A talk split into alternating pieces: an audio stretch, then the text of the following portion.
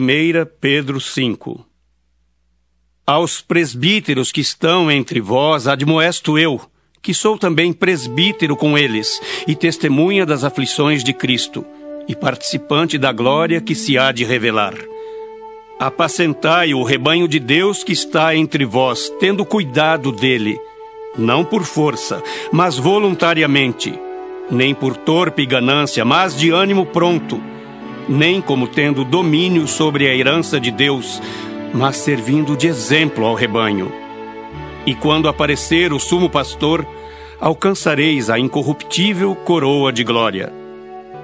Semelhantemente, vós, jovens, sede sujeitos aos anciãos, e sede todos sujeitos uns aos outros e revestivos de humildade, porque Deus resiste aos soberbos, mas dá graça aos humildes. Humilhai-vos, pois, debaixo da potente mão de Deus, para que a seu tempo vos exalte, lançando sobre ele toda a vossa ansiedade, porque ele tem cuidado de vós. Sede sóbrios, vigiai, porque o diabo, vosso adversário, anda em derredor, bramando como leão, buscando a quem possa tragar, ao qual resisti firmes na fé, sabendo que as mesmas aflições se cumprem entre os vossos irmãos no mundo. E o Deus de toda a graça, que em Cristo Jesus vos chamou à sua eterna glória, depois de haver despadecido um pouco, Ele mesmo vos aperfeiçoará, confirmará, fortificará e fortalecerá. A Ele seja a glória e o poderio para todo sempre. Amém. Presbíteros é porque a igreja é regida por presbíteros. Meus amados, mas a igreja perde a noção de quem é presbítero. Presbíteros são autoridades confiadas por Deus para governar a igreja. Presbíteros não são simplesmente como alguns acham, garçom de santa ceia Presbíteros são líderes que devem ser honrados, respeitados para a glória do Senhor Jesus. Eu conheço um pastor que ele conta uma historinha a respeito de presbíteros. Né? Paulo conhece essa, essa história. Ele diz que quando o presbítero é ruim, o pastor e a igreja devem orar para Deus mover o presbítero, mover o coração do presbítero, para ele transformar. Se ele não melhora, a oração muda, remove. E se ele não muda, diz promove. Promove, é, promove para glória. Mas presbítero deve ser honrado. Nós pregamos sobre honra. É, os nossos guias, os nossos líderes, e algumas vezes nós não temos esse discernimento de Deus. Eu já vi e já ouvi história de presbítero que foi afrontado e membro colocando o dedo na cara de presbítero. Isso não é de Deus, meu amado. Isso não é coisa de Deus. A rebeldia é coisa do diabo. Portanto, ore a Deus para que Deus possa instruir a você para reeleger ou eleger novos presbíteros segundo a vontade e o querer de Deus não o seu querer. E eu fico abismado quando leio o apóstolo Pedro falar sobre presbiterato, porque ele muitas vezes se intitula apóstolo, como de fato é. Mas aqui nesse texto ele inicia dizendo: Eu, presbítero, como vocês. É uma recomendação de um apóstolo aos presbíteros, que agora ele, ele se iguala. Ele se iguala aos presbíteros e diz: Olha, eu sou presbítero como vocês, mas tenho um conselho a dar. Então, do verso 1 ao 4, Paulo, é, Pedro, perdão, está dando conselhos aos presbíteros e diz: Eu também sou presbítero. Mas eu sou um presbítero diferenciado. Ele diz: Eu sou um presbítero que, que viu o sofrimento, o martírio de Jesus Cristo.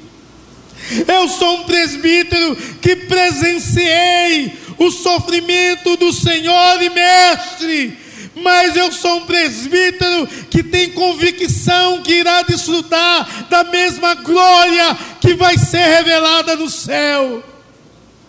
Esse homem é um homem abençoado, que tem certeza do seu ministério e que não se acha melhor e nem superior a ninguém, mas entende que ele é igual a todos os demais presbíteros e deve servir para a glória de Deus Pai tão somente.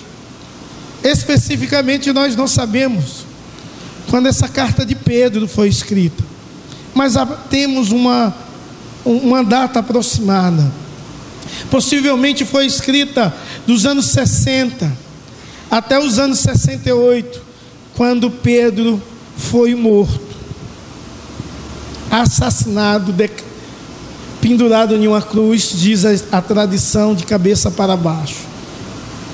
O imperador nesse período era Nero, mas possivelmente essa carta foi escrita não quando Nero era imperador, talvez como quando Domiciliano era imperador e perseguiu a igreja de uma forma dura. de uma forma implacável. E Pedro aí escreve aos presbíteros para que eles possam exercer o ministério pelo qual Deus confiou. presbítero tem que ser crente, irmãos. Crente. Se falar de qualidade de presbítero, a primeira qualidade é ele ser crente. Crente no Senhor Jesus Cristo, homem de Deus, cheio de unção, de poder de Deus. Mas o serviço do presbítero, o dom do presbítero, requer uma coisa especial nele. E é necessário que o presbítero tenha um dom pastoral. Quando você lê o texto, eu fico abismado. No verso 2, ele, de uma forma extraordinária, ele diz: Pastoreai o rebanho de Deus que há entre vós, não por constrangimento, mas de forma espontânea. Ele diz: Pastoreai. O presbítero tem de ser pastor. Presbítero é pastor na nossa igreja. Um pastor que não fez teologia, mas é pastor na sua essência, é pastor por causa dos dons de Deus atribuído a ele. Portanto, presbítero tem de pastorear. Se o presbítero não pastoreia, ele não deve ser presbítero. E talvez você pergunta: o que é pastorear, pastor? Pastorear, porventura é pregar? Não, porque todo mundo pode pregar sem ser pastor, ou não. Se se qualificar, tiver o dom de Deus, pode pregar sem ser pastor. Mas pastorear, você entende o que é pastorear quando você lê Ezequiel 34. E Ezequiel 34 é uma exortação aos pastores que não pastoreia o rebanho de Deus. Então os presbíteros, eles têm que ser pastores. Mas a primeira frase diz assim: as fracas não fortaleceste. Vamos ler em uma sua voz. As fracas não fortaleceste, e a doente não curaste, e a quebrada não ligaste, e a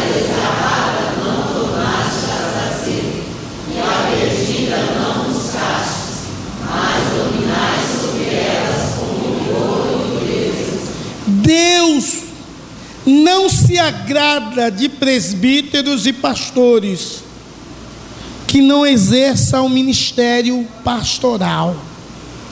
Então Deus se agrada o seguinte: as fracas, elas têm de ser fortalecidas. E quantas ovelhas fracas precisam ser pastoreadas? E Deus escolhe homens, pastores, no meio do seu povo, para fortalecer as fracas. Talvez você já viu esse discurso. Eu também, eu estou tão fraco na fé, ou fraca na fé. Quem é que deve fortalecer esse povo? Quem Deus confiou para isso? Todos nós podemos exercer esse ministério, todos nós devemos encorajar e fortalecer, mas em, em especial a quem Deus deu o dom ministerial de pastores deve pastorear, deve fortalecer as placas, deve curar as doentes. E Tiago é enfático. Ele disse: se está alguém entre vós doente, chame os presbíteros da igreja, e este unge com óleo, em nome do Senhor, e a oração da fé salvará o enfermo, e se tiver cometido pecado, seriam perdoados. Os presbíteros têm de pastorear, têm de fortalecer as fracas e têm de curar as doentes, as quebradas, literalmente eles têm de ligar, ligar. É como se fosse quebrar um osso, tem de colocar de novo no lugar correto. presbítero tem de entender isso. As desgarradas, o que se faz com a desgarrada? Diz assim: é melhor e tarde do que nunca. Não com as desgarradas, eles vão atrás, como bom pastor, que cuida das suas ovelhas, e quando vê que falta uma, ele deixa as 99 e vai atrás daquela perdida, e quando encontra, ele coloca no ombro a retrato do pastor supremo, que nos ensina a pastorear. Nós devemos aprender a trazer as ovelhas desgarradas, aí atrás da desgarrada, a perdida deve ser buscada, e não podemos corrigir com rigor e dureza. Meus amados, você sabe o que é isso? O pastor tem que ser amável. O nosso Deus diz assim: Eu sou o, o bom pastor. E o bom pastor dará vida pelas suas ovelhas. O bom pastor ama ao ponto de dar a vida. O bom pastor cuida. O bom pastor ampara. O bom pastor sustenta. Então os presbíteros têm de ter o dom de pastorear. E o dom de pastorear envolve essas coisas retratadas em Ezequiel 34.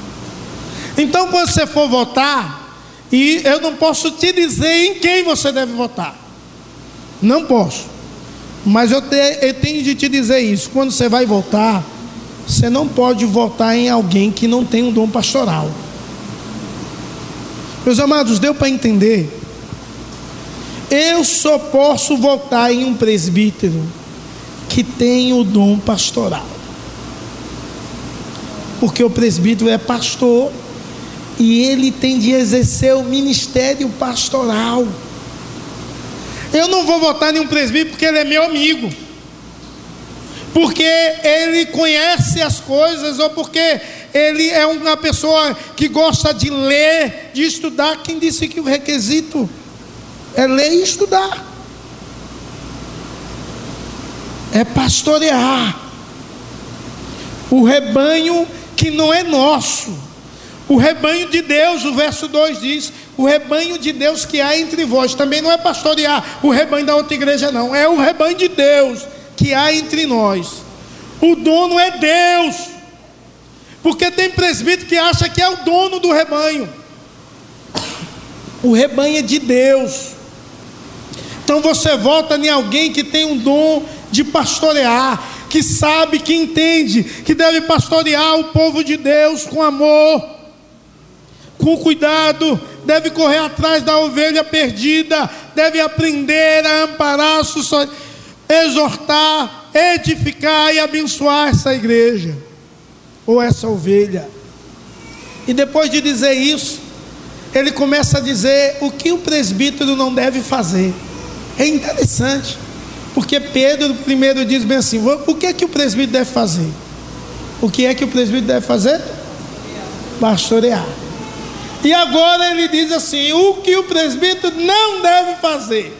Ele não deve pastorear. O verso 3, vamos ler em uma só voz. Nem como dominadores dos que foste confiados, antes tornai-vos modelo do rebanho. O que o texto nos ensina é que presbítero não pode ser dominador. Essa igreja é minha, quem disse? Não é sua, não, de jeito nenhum. O serviço do, do pastor é ameaçado, do presbítero é ameaçado quando falta disposição para pastorear, é ameaçado quando ele tem ganância, é ameaçado quando o poder sobre a sua cabeça. E aí o presbítero é dominador. E você diz, Pastor, quando é que o poder sobe a cabeça do presbítero? O presbítero tem o poder conferido por Deus e pela igreja de julgar vocês, meus irmãos. Eu vou citar de novo. O presbítero tem um poder confiado por Deus e pela igreja de julgar você, meu amado. A palavra de Deus diz: o que ligasses na terra será ligado no céu. E essa palavra foi dita a Pedro, que agora ele diz: Eu sou presbítero como vós. O que se desligares, o que ligares na terra será ligado no céu, o que desligares na terra será desligado no céu. Esse texto é voltado à disciplina. O presbítero tem um poder de disciplinar, mas o presbítero tem de exercer a disciplina, não com avidez de poder não com soberba, não se achando mais crente, mais santo do que o outro. E corre um risco muito sério, irmãos, quando você tem um presbítero que o poder sobre a cabeça. Alguém disse assim: Você quer conhecer alguém? Dê poder a ele. Talvez você diz: É uma pessoa tão boa agora que está com poder, meu Deus, mete a mão pelos pés. Sabe por quê? Porque não observou a palavra de Deus. O presbítero tem de aprender a pastorear, mas ele não pastoreia, sendo o supremo pastor, se achando melhor do que ninguém, humilhando as pessoas que estão em outra condição da dele não é assim que a igreja de Jesus Cristo anda. Não é assim que nós devemos eleger homens, homens que se corrompem com o poder. Quem se corrompe com poder vai se corromper com dinheiro e vai se corromper com mulher. Toma cuidado com isso. Em nome de Jesus. Por isso que as igrejas estão tendo tantos escândalos. Tantos escândalos. Hoje encontrar pastores que tem uma vida conjugal boa é uma raridade nessa nação. Hoje, encontrar pastores que não se corrompem financeiramente é uma raridade nesse país, em todas as denominações. É uma raridade também aqueles que não são altivos, prepotentes e arrogantes, abusam do poder. Por isso, quer votar em um presbítero ou indicar alguém, Lembre-se, não é porque é meu amigo, porque vai continuar sendo meu amigo, sem eu indicá-lo e sem votar nele. Mas eu vou indicá-lo porque ele é homem de Deus e é pastor que pastoreia o rebanho de Deus. E ele não é presbítero porque pastoreia, ele pastoreia, portanto ele é presbítero. Então você tem de escolher quem já pastoreia. Não, agora eu vou pastorear. Vota em mim porque agora eu vou passar. Sai nada. Isso é conversa de político, não de crente, de homem de Deus, porque o homem de Deus já vive o ministério antes do ofício e antes do reconhecimento. Antes de ser pastor, meu amado, eu amassei barro, plantei mais de três igrejas. Antes de eu ser evangelista na igreja, eu saía toda tarde para evangelizar. Quem faz, quem dá o dom é Deus. O ofício não dá o dom a ninguém. Mas quem tem o dom deve exercer o ofício. E se você tem um dom de pastoreio, e você que é mulher, que não pode ser é, presbítera, você deve exercer o dom pastoral. Porque o dom é confiado a você. Não é para você ser pastora ou pregadora, mas é pastorear o rebanho de Deus. Quantas ovelhas precisam de pastora que exerce sem o ofício? Entende que o ofício é para homens, homens de Deus, cheio do Espírito Santo e dotado com dom de pastoreio. Homens que são modelo do rebanho. Você lê o verso 3, o final, diz como modelo do rebanho, e eu coloquei aqui como modelo do fiéis. E o modelo aqui é como se fosse uma forma. Se você pegar uma forma de bolo quadrada, o bolo vai sair quadrado. Se você pegar uma forma de bolo que tem aquele negocinho no meio, o bolo sai com furo. Eu não sei o nome daquilo o bolo sai com furinho. O presbítero é como se fosse uma forma, é um modelo para a formação de outros na casa do Senhor. Se a pessoa não for um modelo para sua formação, se você não pode imitá-lo, como Paulo diz, sejam meus imitadores, como eu sou de Cristo, ele não serve para ser presbítero. Talvez o seu pensamento diz assim: Ixi, não vai ter ninguém. Não existe isso, porque Deus é Deus que chama homens para ser modelo dos fiéis. A palavra de Deus, Paulo diz que devemos ser modelo dos fiéis na palavra, no procedimento, no amor e na pureza. Ser modelo de, dos fiéis em santidade, em amor. Presbítero tem de ser modelo de santidade tem que ser alguém que ama, independente da cor, da raça, independente que a pessoa goste dele ou não, ele deve amar em nome de Jesus e para a glória do Senhor. Ele é modelo dos fiéis. No seu procedimento, na sua fala, na sua vida diária, ele é modelo. Você pode imitá-lo em nome de Jesus e para a glória do Senhor Jesus. E não por causa dele, mas por causa de Cristo nele que o santifica, que o transforma, que o molda e o que abençoa para que você possa ser formado nessa mesma forma, para a glória e louvor do Senhor Jesus. O verso 4 fala da recompensa, já que eu só estou falando de deveres, agora vem a recompensa a você que deseja o, o presbiterato a palavra de Deus diz que excelente obra você deseja. Quem deseja ser bispo, quem deseja ser presbítero, quem deseja ser pastor, que significa a mesma coisa, excelente obra almeja. Então tem uma recompensa. O versículo 4 diz bem assim: ora, logo que o Supremo Pastor se manifestar, recebereis a inacessível coroa de glória. Pedro, quando escreveu, ele estava em Roma, escreveu essa carta para as igrejas da Ásia.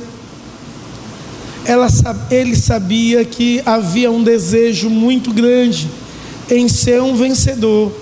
E o símbolo de vitória era uma coroa de louro que logo se estragava ele fala que os presbíteros que exercem bem o ministério de pastorear o rebanho de Deus, que Deus confiou como modelo, os que não são por ganância nem por arrogância, não, mas tem disposição no coração, os que são modelos dos fiéis na palavra, no procedimento e no amor, recebe a coroa, uma coroa que não se desfaz, não se destrói, uma coroa da recompensa que Deus, o próprio Deus, o Supremo Pastor, nos dá quando somos imitadores dele. Que Deus os abençoe. Que em nome de Jesus, a partir desse ensinamento, você possa compreender como você deve voltar. Se o seu candidato, porventura, não tem um dom de pastorear, não vote nele. Não vote nele. É um bem que você faz para a igreja de Cristo. Amém.